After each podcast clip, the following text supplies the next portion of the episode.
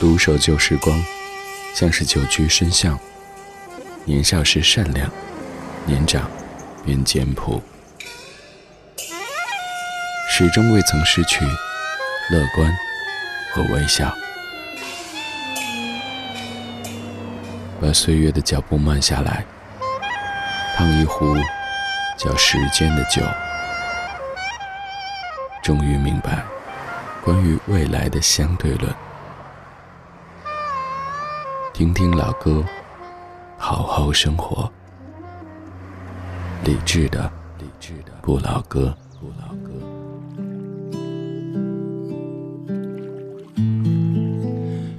二零一七年秋天的最后一个晚上，十点零五分。你好，我是李志，这是正在直播的李志的不老歌，来自于中央人民广播电台文艺之声。如果您在北京，可以通过您熟悉的 FM 一零六点六找到我们的声音；如果您不在北京，只需要通过中国广播等等网络方式，就可以找到在线的文艺之声。此外，我们的直播间，我们的网络直播间也正在为您敞开大门当中。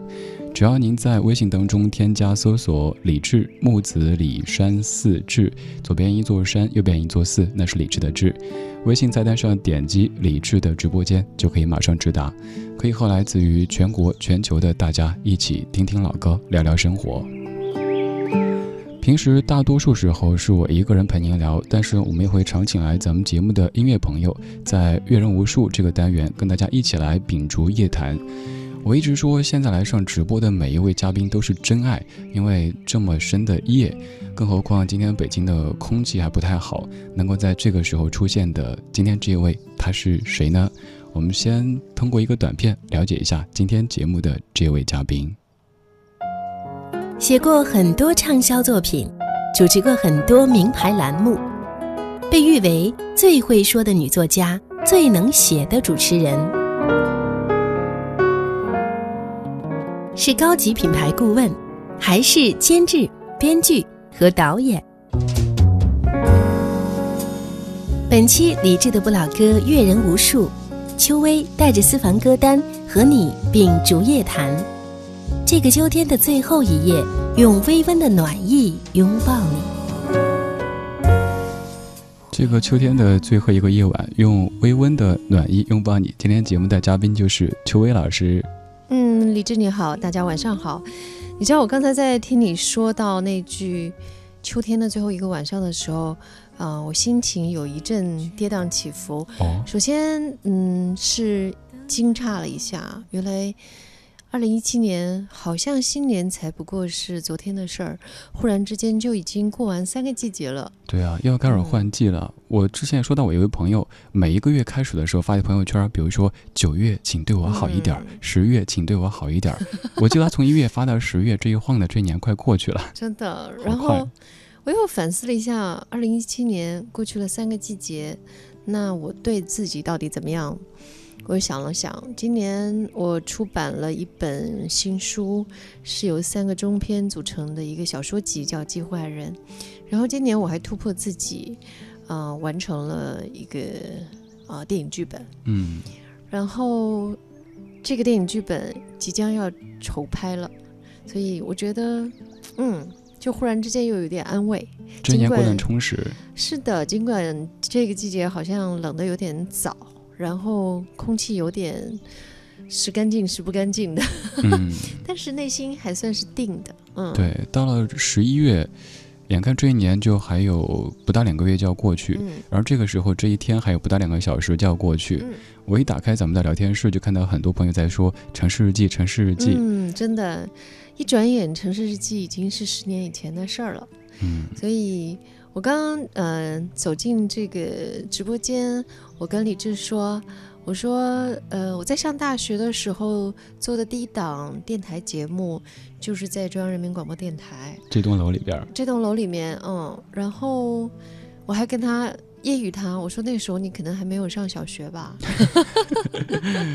嗯，对，我觉得在很多做电台同行的眼中，我刚才说到秋薇姐是一个。传说式的人物，就是当时因为城市日记落地很广，嗯。全国任何地方，因为那个时期的广播可能这种地域性特别强，嗯，除了中央台以外，很多台都是它就基于某某城市的 FM 多少多少，没错。但是那个时期的城市日记覆盖了全国那么多城市。嗯。很多人会以为，哎，这是我们当地电台的，就后来走出去聊，发现，哎，你也听过，我也听过，是的，而且一直到今天，呃，像是说每次出版新书的时候要到处去跑宣传，都还有很多人跟我说，我是听你的电台节目《城市日记》长大的，而且一年一年，呃，说这样话的人的年纪越来越大就越来越大了。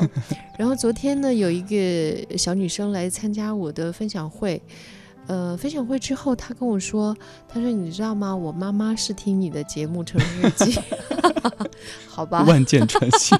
真的，不说您了，就我现在都有朋友跟我说，比如说我当年听您节目的时候嗯上小学，现在我都开始实习了。我想，我觉得我还挺小的呀，经常还想就是别人叫我小李啊什么的，嗯但是这时间真的是很快。真的。我也记得我当时上学的时候听您，当时还有好多位的嘉宾，嗯我还记得有一期节目，你们在讨论新年的节目变化，然后那期就在聊电台这个主题。嗯，呃，您在当中说，其实您是个话痨，最怕的就是说不让说话，或者说做类型化的节目的时候，一分半嗯说不够。真的，我到今天还是有这种担心，而且呃，真的就是有的时候，呃，一切都不是问题，因为时间会解决一切问题。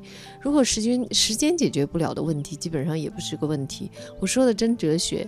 其实我想说这个的意思是说，当时我在做《城市日记》的时候，那是一档发行节目，嗯，然后那个时候我最困扰的事情是我多么的希望有一天，嗯、所有的人在不同城市的这些朋友们，能在同样的一个时间来听我的节目，而呃，前提是我不必。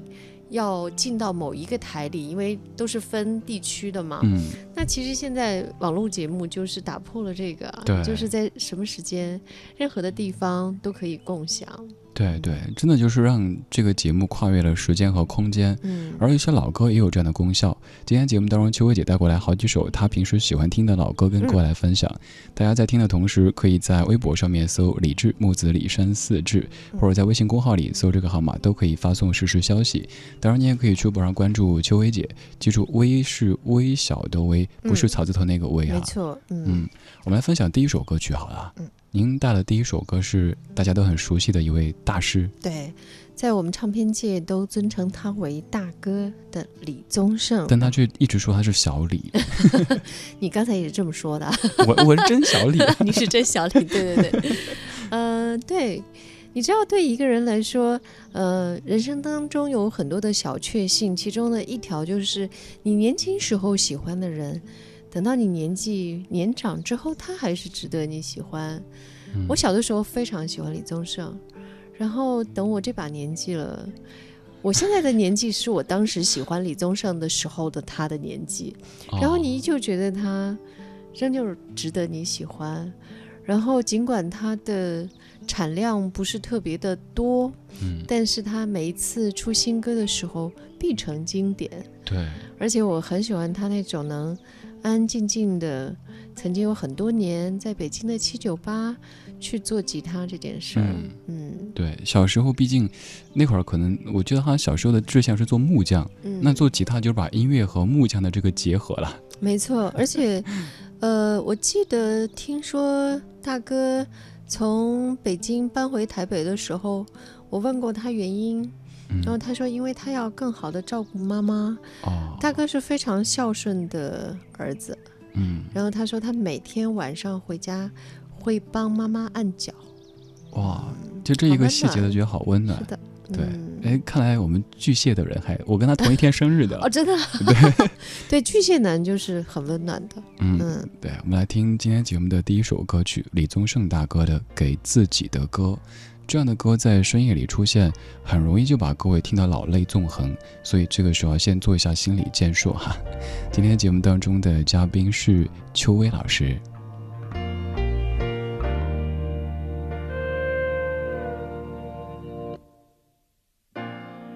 想得却不可得，你奈人生何？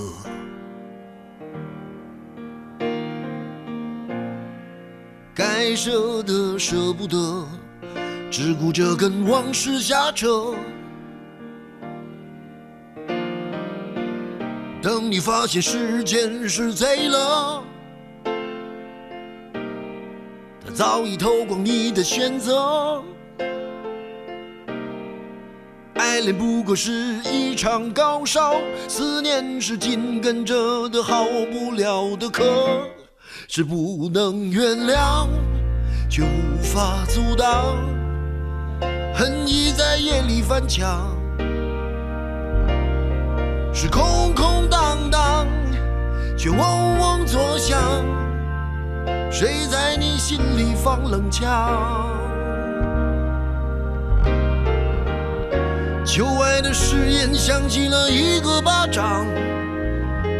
每当你记起一句就爱，一个耳光，然后好几年都闻不得、闻不得女人香。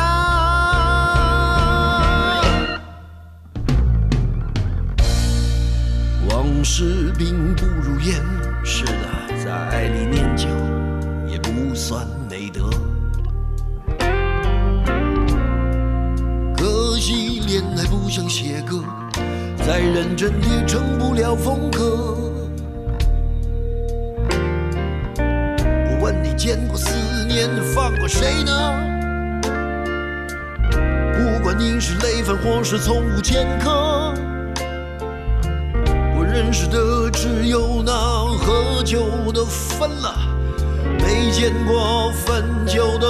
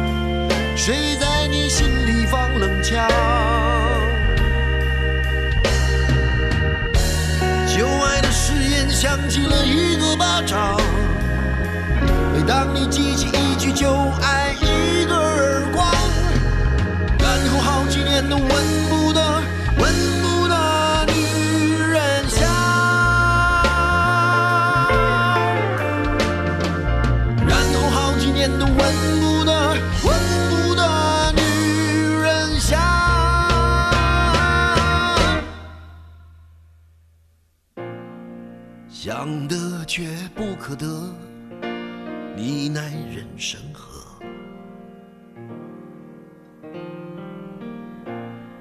想得却不可得，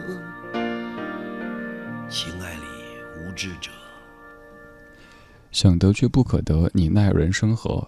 这样一句歌词，可能唱出了很多人心中的一种无奈，但是我觉得又不算消极的感受吧。嗯，给自己的歌，嗯，李宗盛大哥他的歌哈，诶，有一些歌手的歌可能总会有些人不喜欢，但是我猜不喜欢李宗盛的歌的人应该很少。所以我觉得其实每个艺术家有他制造的氛围，因为大哥就是一个，你会觉得他在他的作品里面有很多容纳感。嗯那个时候我在滚石唱片工作，那我们有一些制作人，每个制作人有他不同的特性，比方说陈升，他当制作人就是会把每个歌手都做得像他，嗯，然后大哥有一个很厉害的地方是说，比方他帮别人写的歌，对方唱有对方的味道，嗯然后他自己唱又能唱出另外的一个味道来。像是我特别喜欢他写给娃娃的那首《漂洋过海来看你》，那他自己唱和娃娃唱就完全不同。然后当时还有另外一个也是我认识了很久、合作很久的音乐人小虫，那就是他写给谁的歌就完全是那个人。嗯嗯，所以每个制作人有他很不一样的。对，这种功力特别特别厉害。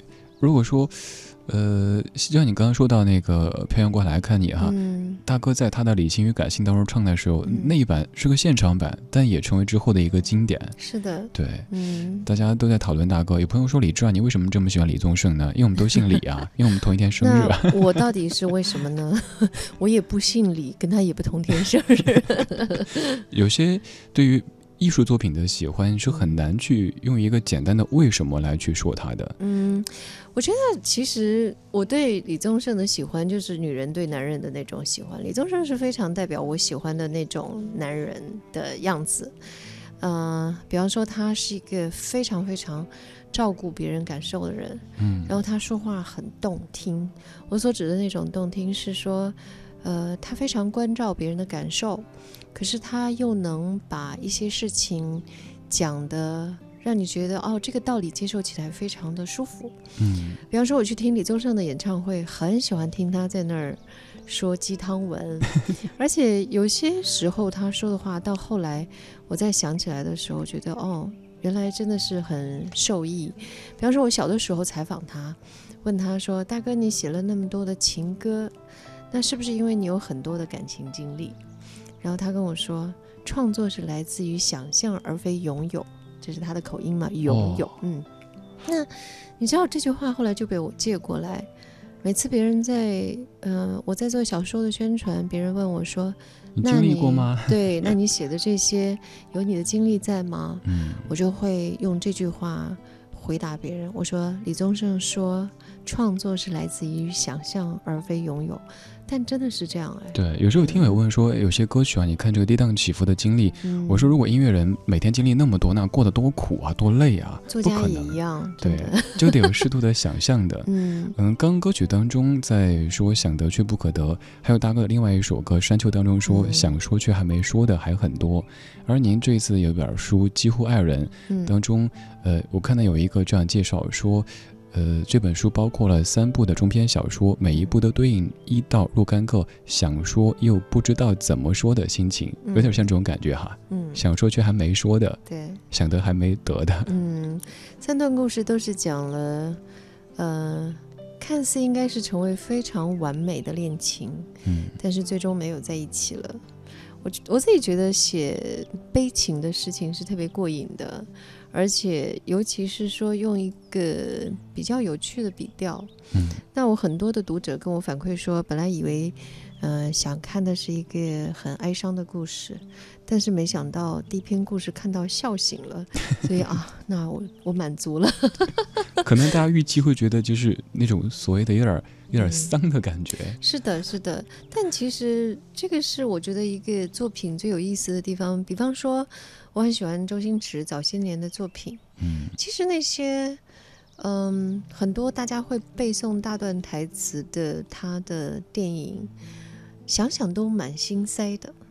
嗯，是那种你听起来很好笑，但是实际上仔细琢磨的话，那个里面藏着非常多的令人心酸和心塞的情绪跟有点像满纸荒唐言，一把辛酸泪的感觉，看似是不羁的，但其实呢，背后有很多冷暖自知的那些情绪。真的，嗯嗯，前两天看，呃，网络新闻上说，呃，最近周星驰在接受一个采访，别人问他说：“你怎么还不成家呀？”然后他说：“可能来不及了吧。”然后哦，好想抱他，对，真的就是觉得，哎呀，嗯什么都别说啊，哥们儿来抱抱。对，对对，大家在说你的声音也像是拥抱的感觉。紫色小太阳说，听秋薇姐的声音，觉得是那种软软的、糯糯的，像是温柔的手，又很有磁性，有点像猫咪在你身上挠的感觉，很舒服。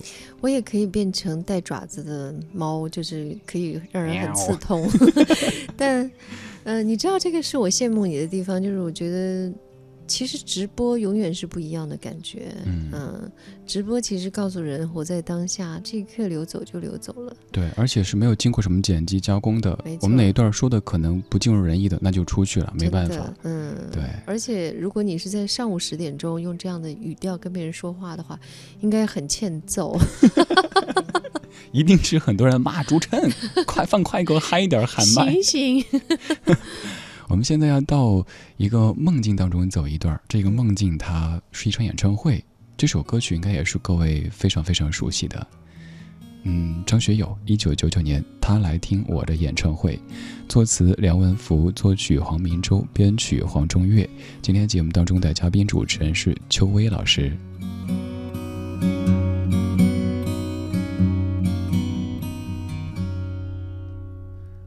他来听我的。演唱会，在十七岁的初恋第一次约会，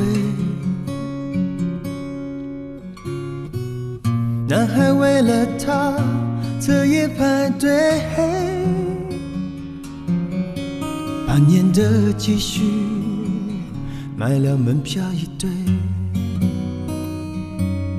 我长得他。心醉，我唱得他心碎。三年的感情，一封信就要收回。他记得月台汽笛声声在催，播我的歌陪着人们流泪。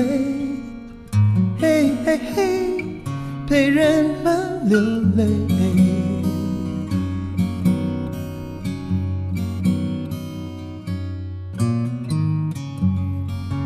来听我的演唱会，在二十五岁恋爱是风光明媚，男朋友背着她送人玫瑰，她不听电话，夜夜听歌不睡。我唱得他心醉，我唱得他心碎。成年人分手后都像无所谓，和朋友一起买醉卡拉 OK，唱我的歌陪着画面流泪，嘿嘿嘿，陪着流眼泪。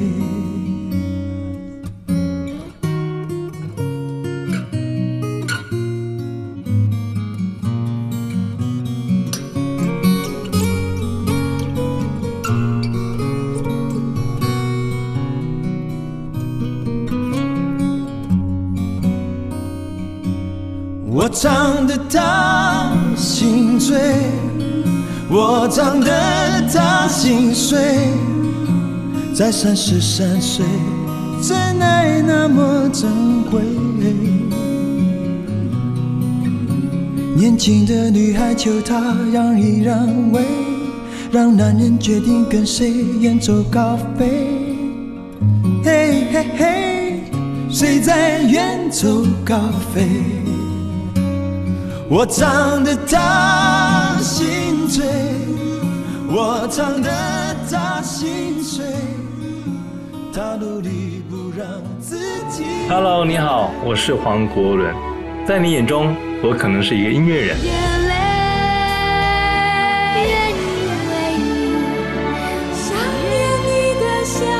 你也可能觉得我是一个综艺咖，或是选秀的评委。陆姐，你唱的真棒。这首歌太难唱了。我愿意是承诺，我愿意是奉献，我愿意可以。而你最近关注我，可能是因为我居然在鸟巢开了一场演唱会。大家好。很多人都说我赔很大。举办完没有不可能演唱会之后，老婆寇乃馨接受采访说，这场演唱会是极大不可能挑战。到底我是赔还是赚呢？不要猜了，我来亲口告诉你吧。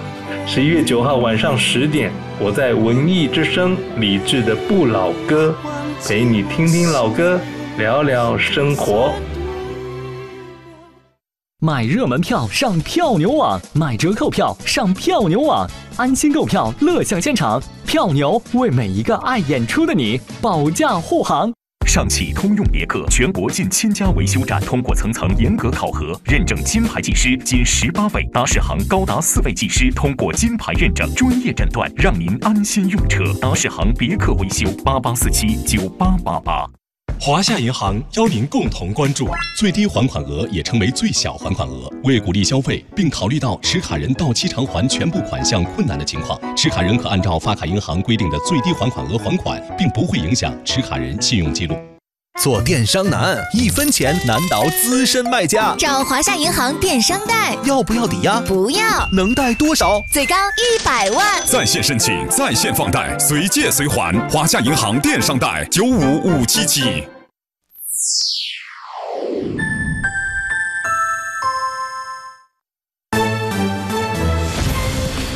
文艺之声，FM 一零六点六，交通路况。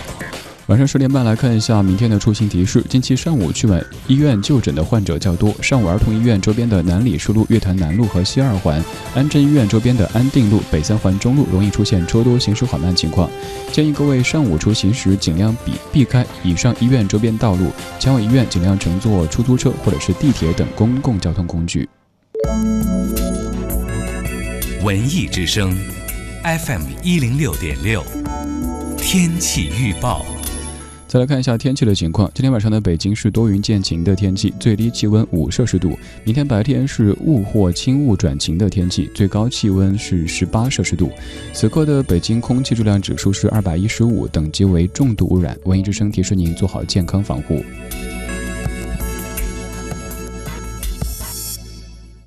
人保直销车险邀您一同进入海洋的快乐生活。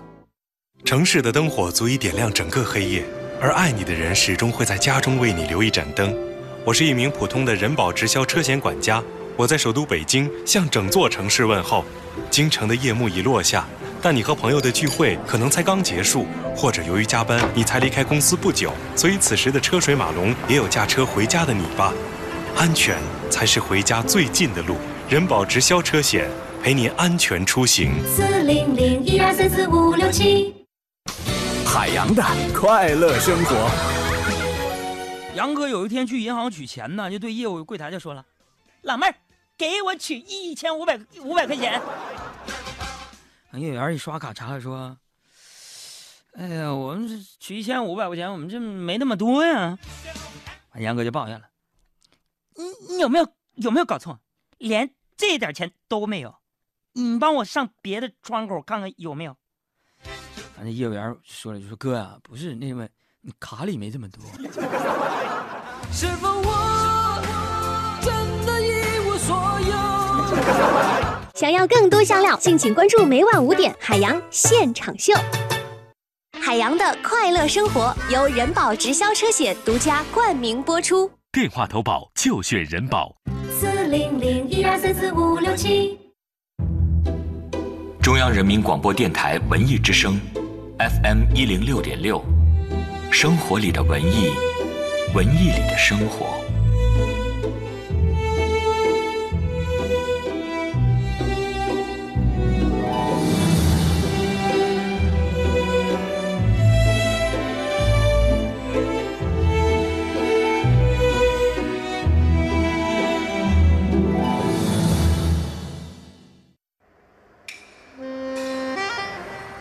独守旧时光，像是久居深巷。年少时善良，年长便简朴，始终未曾失去乐观和微笑。把岁月的脚步慢下来，烫一壶叫时间的酒，终于明白关于未来的相对论。听听老歌，好好生活。理智的，理智的不老歌，不老歌。用音乐的方式，用音乐的方式阅读不同的人生，阅读不同的人生。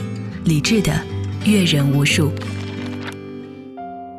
写过很多畅销作品，主持过很多名牌栏目，被誉为最会说的女作家、最能写的主持人，是高级品牌顾问，还是监制、编剧和导演。本期理智的不老歌阅人无数，秋薇带着私房歌单和你秉烛夜谈。这个秋天的最后一夜，用微温的暖意拥抱你。这个秋天的最后一个夜，用微温的暖意拥抱你。我是李志，这里是李志的不老歌，阅人无数。今天节目当中的嘉宾主持人是邱薇老师。嗯，李志你好，大家晚上好。嗯，刚这个片花里说那一句，您被誉为是最会说话的女作家，最能写作的主持人，所以我介绍的时候都不知道该在你名字前冠哪一个头衔，太多身份了。我也不知道这是谁写的，其实听起来让人有一点点汗颜。为什么？嗯，我觉得这两个要求对我自己来说都没有达成啊，所以还在努力的途中。嗯，要求太高了。嗯，每个人都有一个想象中的自己啊。我觉得一辈子最有意思意思的一个事情，就是大哥有一首歌名叫《跟自己赛跑的人》啊。而且，呃，大家常常会说，呃，一个女人怎么样保持所谓少女心？嗯嗯，想到这个话题，忽然之间我就想分享一句，我觉得所谓的少女心，就是如果你一辈子要比较的话。你唯一比较的人就是跟自己比，别跟别人比，跟别人比的话会导致心态失衡。是的，而且其实你永远也不会知道对方经历了什么。对，嗯，像是我的工作人员很可怜，现在还在啊导播间打瞌睡，对，他在陪伴我。但比方说他在跟我工作一阵子之后，他就有一天跟我说，他说他完全没有想到我每天的呃给自己的安排对自己是这么狠的。因为除了工作之外，除了满满的工作之外，还要花很多的时间去虐自己。嗯，比方说啊，做功课啊，健身啊，什么。对，就这种，我觉得是对自己，也是对所有。爱自己的这些人们负责的一种表现，就像我有一位一位也是前辈，呃，也是一位主持人跟我说，他说其实你看，就是虽说做一个男性，但是我包括饮食啊各方面健身注意，我觉得是对观众负责，因为我在镜头前我不允许自己肥头大耳的，一脸一脸油光的这种状态，所以想想每一个人在呈现出最好的那一面的同时，背后其实都有很多很多付出。没错，我觉得一个人不论男女。呃，首先要控制好体态，嗯，你才有可能控制的好人生。呃，上一段呃分享的那首张学友，为什么会选张学友的这首歌？我记得我小的时候，呃，我大学是读作曲的，嗯，那呃，所谓我们学古典音乐的人。被教育的有一点点对流行音乐抱有成见。对对对。嗯，其实我想说的是，我小的时候第一个令我喜欢华语流行音乐的人就是张学友。张学友。嗯，我记得在那个之前，我是成天以嗯至少要听德彪西、要听呃肖邦为荣的。直到有一天，我听了张学友演唱无伴奏版本的广东话歌，叫《偷闲加油站》现场版。哦，他唱的真好。然后从那个时候一直到现在，我的观念就是，我从来不以音乐的类型去分。古典音乐糟糕的多的是，不好听的多的是。对。流行音乐当然也是良莠不齐。所以其实本身没有这样的分类，只有好的和不好的分类。对，像上半小时咱们说这两位大哥都是这样子，他们刚好两位演唱会都去看过。哎，刚好今晚上我在青田 FM 上了一期节目，就是去年学友大哥在北京这场当中，我录了一些现场声音，然后去说，人家之所以被称为歌神，这绝对是有有有原因的。唱到这个阶段这样一个地步，还对自己那么严要求，我最感动一段就是他。连开三天，我去的是最后一场，加上前面的彩排，他说已经连唱了四天，唱那么久，嗓子有点状况，其实很能理解。而且很多歌手可能耍个滑头，大家一起来，他的歌都会唱过去了。你在说周华健吗？华健大哥那是忘词嘛？学友大哥就是硬自己顶上去，就是朋友都说好心疼啊。其实大家不会至于学友大哥您唱功或者怎么着的，但是他就特别敬业的，从来没有说我去糊弄什么的那种精神。还有像李宗盛大哥也是这样子，可能咱们喜欢他们，我觉得做人的这一方面，对自己的一种克制和约束也是原因之一吧。没错，我觉得只有嗯特别极致的克制，才可能有所谓的自由。对我喜欢的艺术家、音乐人，到后来都有一点点的天真，那个不是傻。孩子气那种是孩子气，是经过很多事之后，依旧是有种单纯。比方说，李宗盛大哥有这个，张学友有这个，王菲有这个，嗯嗯，对，就是知世故但不世故，没错，这样的一种状态。嗯，大家也都在说你，很多人说就是您刚才说到您九几年开始做广播，但很多朋友都说 听声音就是一个小少女，即使叫姐就想叫小姐姐。嗯，因为如果我的读者。有的人叫我阿姨，我就会生气。其实，在现实生活中，他们可以的。我四十几岁了，你想一个二十出头的人，如果在现实中你叫一个四十几岁的人阿姨是 OK 的，但是我会生气。如果你在微博上这样叫我的话，我就会把你删除。大家记住这一点哈，要想保命的话，要守住一些底线。对 我出去签售，别人要吐签签名字，然后如果是那种小朋友来说邱阿姨，然后就会冷冷的不吐签。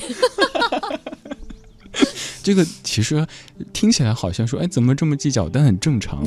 我那次给大家讲过，有一次吃饭，那个服务员小妹妹特别就可爱的，就因为等餐的时候，然后就说哎小朋友来，姐姐给你吃什么什么饼，然后妈妈就特别礼貌说，快快快，谢谢阿姨。然后小姑娘脸唰一下就下来了，说了是姐姐，你叫我阿姨。就是不知道我们这些四舍五入就年近半百的人，都还是宝宝。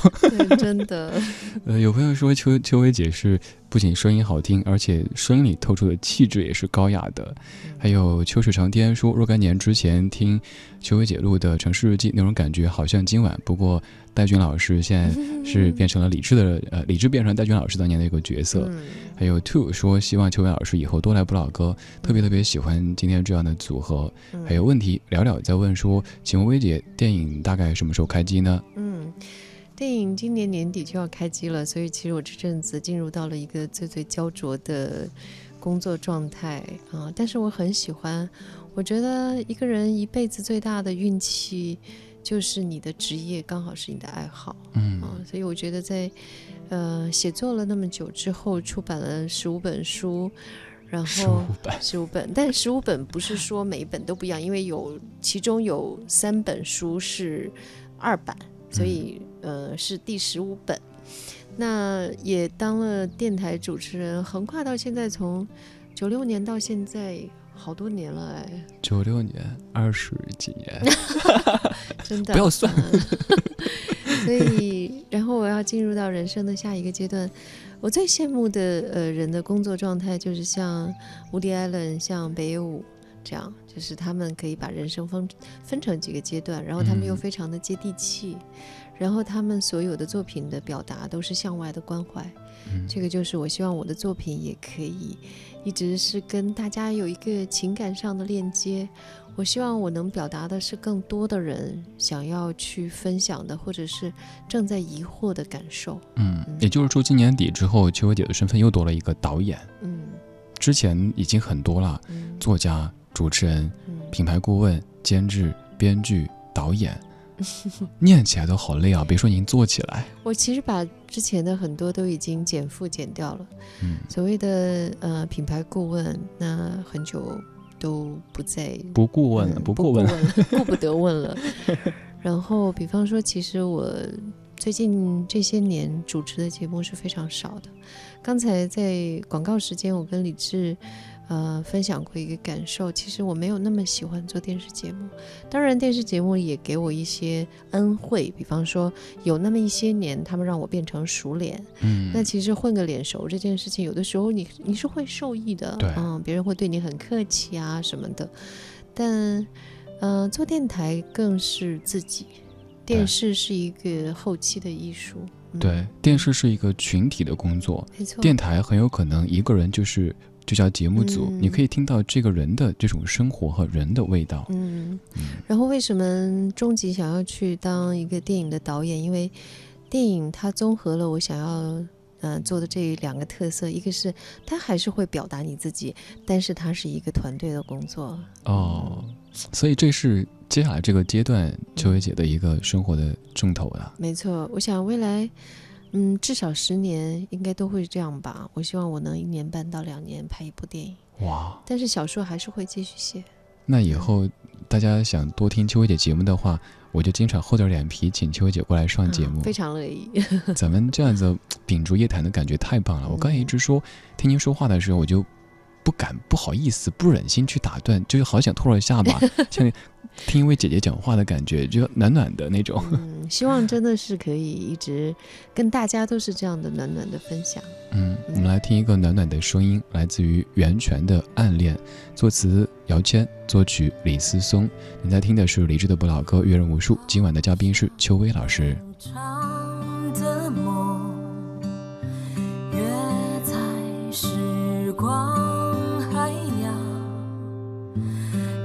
是天涯相思长，人各在一方。秋千随风摆荡，花还在我耳畔。一朝醒来发苍苍，却依然。许我向你看，每夜梦里我总是想你看。在这滚滚红尘心再乱，一转头想你就人间天堂。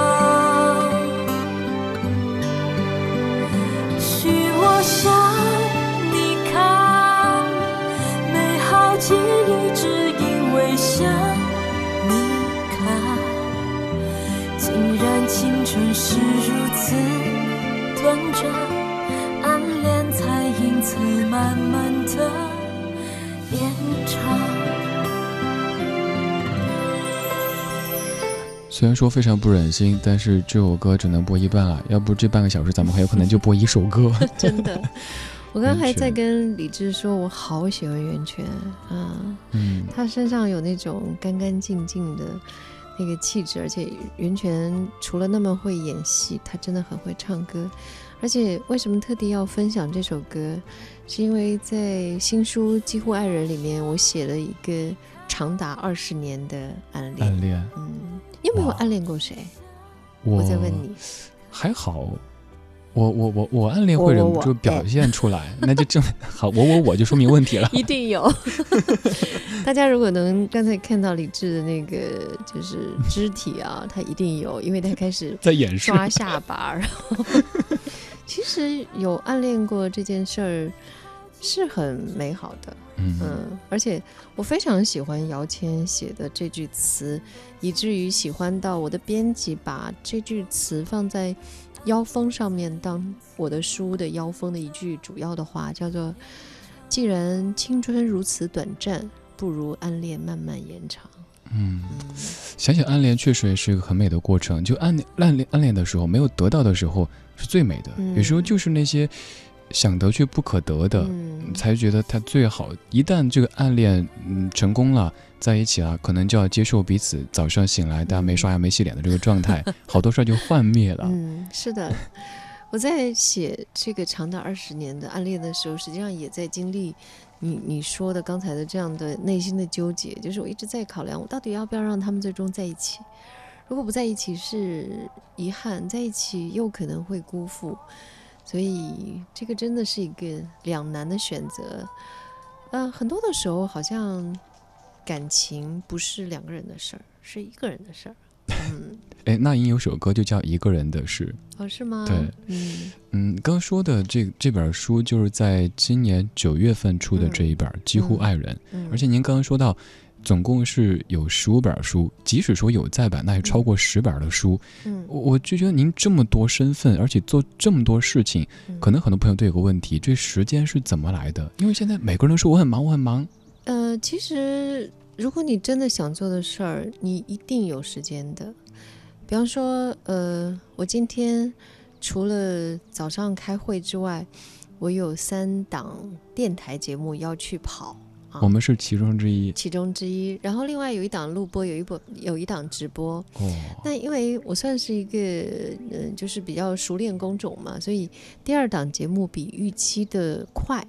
所以呢，我挤出来了大概有将近两个小时的时间，然后我就跟我工作人员说：“我说现在什么都不要安排，我我要马上去打拳。”所以我中间还抽了，就是除了路上堵车的时间之外，我还有去将近一个小时打拳。哦，所以就是对我来说，我觉得，呃，让自己的身体有更有意志力，这个事情非常重要。对，所以真的有你想做的事情，一定有办法的。比方说，我待会儿晚上回到家，可能在。就是洗脸睡觉之前，我还会再去划船划个二十分钟，就是要虐自己。你对自己确实挺狠的。嗯嗯。有时候咱们总觉得自己时间忙啊，就像我，我就说随便问身边谁，你忙吗？没人会说自己不忙。哇，忙死啊！最近这段特别特别忙，可能有时候是咱自己制造一种忙的感觉，嗯，还挺享受那种觉得哇，我很忙。但我一直说，忙不是本事，忙出了什么，这个才是本事。所以有时候不要一味的制造一种假象，像今天秋薇姐这状态，光是三档电台节目，可能就已经足够说我这天很忙了。但她居然还能抽出时间打拳。嗯，我想跟大家有一个很那个的分享，我自己很有心得，就是我觉得，其实你把事情分成不同类型，你不太会累。其实会累的事情是你一直非常单一的在做一件事儿，你就会累。所以，比方说，我早上起来，呃，录了一段朗诵，然后，然后我就去开了个电话会，然后中间还去，呃，享受美食。就是我觉得你要分开这些。我的好朋友柯蓝有一句话，我非常喜欢这句话，也跟大家分享。他说：“如果你不对自己狠。”世道就会对你狠，嗯，所以我觉得对你对自己狠是有方法论的。这种狠的方法就是你不要让自己在一个，比方说我在办公室里面有啊八个小时我都在编程，我连姿势都没有变，那你的颈椎腰椎什么的一定不好。你就要想办法让自己想办法把它调剂成不同的一块一块的，然后去忙。我在反省我自己，我有时候周末什么录节目、做节目，就一做就好几个小时，我家狗都受不了我，就会时不时跑过来拍一下我，哎，哥们儿该歇歇了。对啊。但是我就觉得，哦，还有这么多事儿，就接连下就腰酸背疼。而且你有没有考虑过狗的感受？你该带人家出去玩了呀。对他经常会特嫌弃我，因为我一录，他很，他也很有自制力。我一说我录音了，他就跳沙发上去，就那看着我。真乖。有时候录很久，就那么眼巴巴看着我，然后录完之后就就在那。让我带它出去，所以我现在就可能带狗狗出去跑，是我觉得最放松的一段时间，像亲子时间一样。是的，而且其实反过来说，是狗狗在帮你放松。对对，就像我们节目之前聊的一样，呃，狗狗、猫猫呀之类的，养久之后就跟孩子一样，没错，就跟妈妈跟孩子关系一样的哈。有时候不是孩子离不开它，而是它离不开孩子。绝对是这样。对。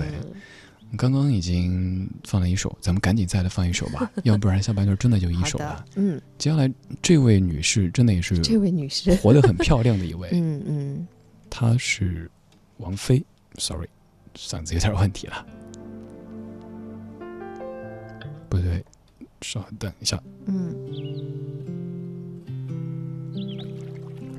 现在听王菲的《只愿为你守着约》。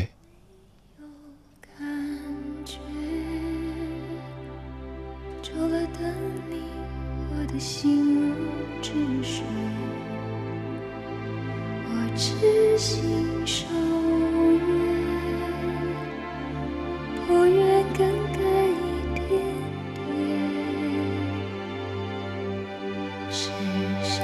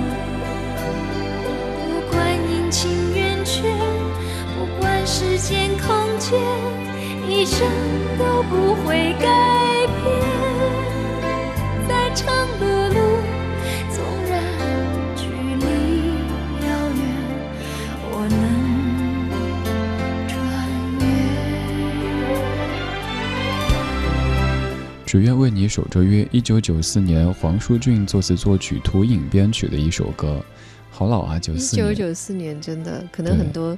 此时在收听我们节目的人，那个时候还没有出生吧？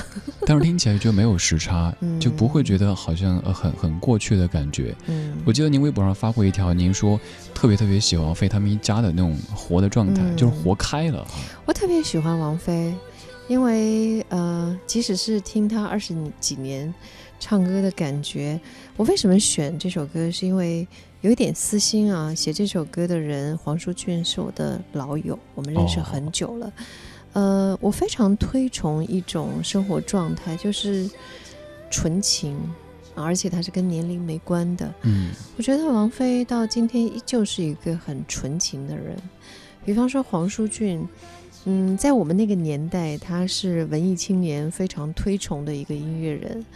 然后二十几年以后，他转型了。但依旧是，你觉得他的他在很活跃的时候的内心依旧有一种赤子之心。对，但是我觉得女人纯情，男人有赤子之心是特别特别美好的，是上帝可以给一个人的馈赠。就是说，你拥有什么不重要，你拥有了什么之后，你自己成为什么样子才是重要。对，这可能就是我们现在常说的初心哈，包括咱们的。党和国家都要提到的不忘初心这回事儿，我觉得有些音乐人也是，正因为咱们看到，就像是我们又回到最开始播的李宗盛大哥，可能当时那一个穿过什么抽水四溢的那个菜市场去去贴什么瓦斯广告的那个少年，后来梦想着做木匠的那个他，他现在从未曾忘记，他就像常常会说。他到现在这个阶段还会说，常觉得自己何德何能？嗯，我觉得这样的一种虚怀若谷的这种态度，嗯，可能也是好多人喜欢他们的原因之一了吧。没错，还有我觉得年龄到了一个时候，拥有到了一个时候，一定要回馈别人。前天的时候，我帮杨澜姐的阳光未来艺术基金会去做了一个公益的主持，跟朱军老师一起。那像是王菲，像是黄舒骏，像杨澜姐。都是那种每年花很多的力气和时间回馈大家的，所以这些都是榜样来的。对，这可能就是我记得您说过一句话，说，呃，当时您是说女人，说女人要活得好看。嗯，我就理解了这个好看，不单是对于女子，也不单是至于外貌，更多的是整个人生的状态。没错。对，也祝大家在接下来这个冬天都活得更好看一些。虽说冬天来了，能够把赘肉遮起来，但是不要骗自己，自己是骗不过的。好的，今天就是这样的。嗯，谢谢秋薇姐，谢谢李志，谢谢大家的。大家都意犹未尽啊，都说好想好想再听您说，那咱们就来一个约定。好的，嗯，以后常来。嗯，好，谢谢，也谢谢各位陪咱们熬夜。稍后零点到两点，李志还会在中国之声《千里共良宵》继续陪伴大家。各位想睡的话早点睡吧，不想睡的话待会儿继续。后又放低，在你的唱机放低唱片是我，全是暗中一起分享过首歌。